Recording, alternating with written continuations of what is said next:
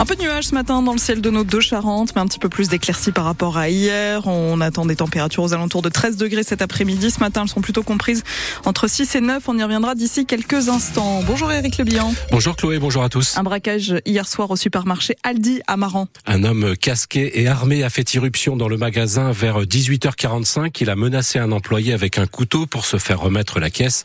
Selon le témoignage d'une cliente, l'individu est reparti au guidon d'une moto de petite cylindrée.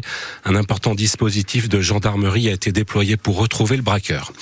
La délinquance et le bilan en Charente-Maritime, justement, avec tout d'abord cette hausse très inquiétante. Les victimes de violences intrafamiliales sont toujours plus nombreuses, plus 14% dans le département l'an dernier, contre 9% au niveau national. En revanche, la tendance est à l'amélioration en termes de sécurité routière. Le nombre de personnes tuées a baissé de 8% par rapport à 2022. On déplore quand même 47 morts sur les routes de Charente-Maritime l'an dernier.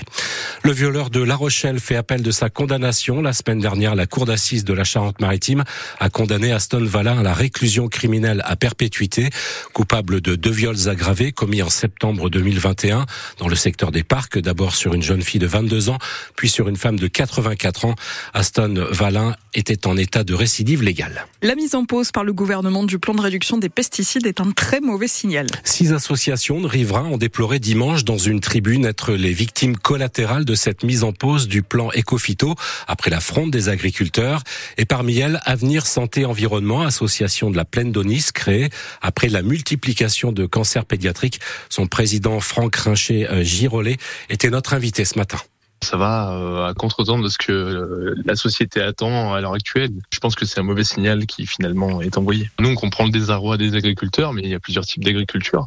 Et on prône justement pour un changement de modèle agricole pour qu'on puisse euh, imaginer une agriculture dans les années à venir sans utilisation de produits de synthèse et de produits cancérigènes, mutagènes ou reprotoxiques. Le signal envoyé par le gouvernement n'est pas le bon puisque on donne raison finalement aux intérêts particuliers, aux intérêts financiers plutôt qu'à l'intérêt général. On a l'impression qu'on perd du temps depuis que ces plans existent, c'est depuis 2008, je le rappelle. Là, le, gouvernement ambitionnait de mettre des objectifs à horizon 2030 et on pense que nous, en tant qu'association, que c'est relativement tard, surtout quand on constate une pollution systémique des milieux, notamment de l'air, des sols et de l'eau, parce qu'on a un, un, vrai sujet sur euh, la qualité de la ressource en eau potable. Le président de l'association Avenir Santé Environnement au micro de François Petit de Mange.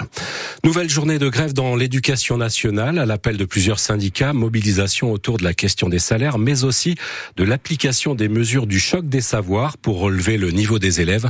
Le dispositif doit entrer en vigueur à la rentrée prochaine et il fait polémique notamment en ce qui concerne les groupes de niveau. Les mesures seront présentées jeudi lors du Conseil supérieur de l'éducation.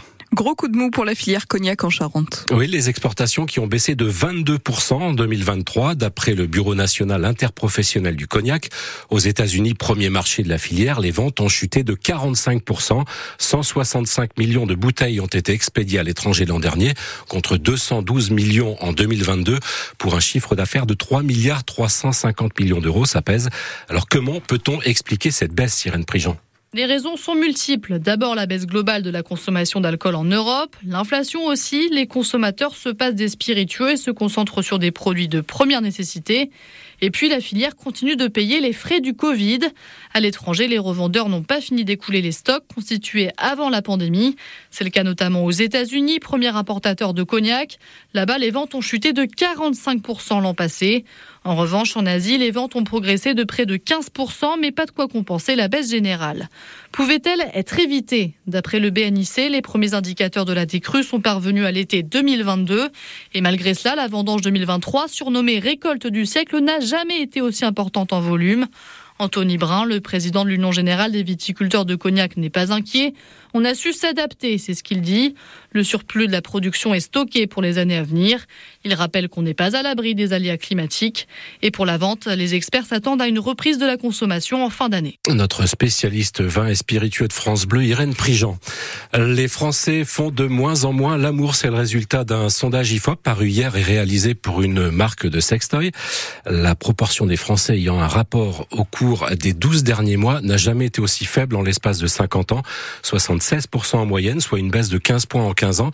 Tout le monde s'y reconnaîtra. Selon l'étude, deux femmes sur trois assument l'abstinence sexuelle contre seulement un homme sur deux. Et enfin, on vous donne des nouvelles d'Aléandro ce matin. Ce jeune reté âgé de 9 ans qui souffre d'une maladie génétique rare, il attend depuis plusieurs années une greffe de moelle osseuse, est hospitalisé à Nantes depuis la mi-janvier. Eh bien, Aléandro a reçu hier le don de moelle d'une femme allemande compatible à 100%. Il a d'abord subi une chimiothérapie pour supprimer sa propre moelle. Il faut quand même encore un peu patienter deux à trois semaines pour savoir si cette greffe a bien pris.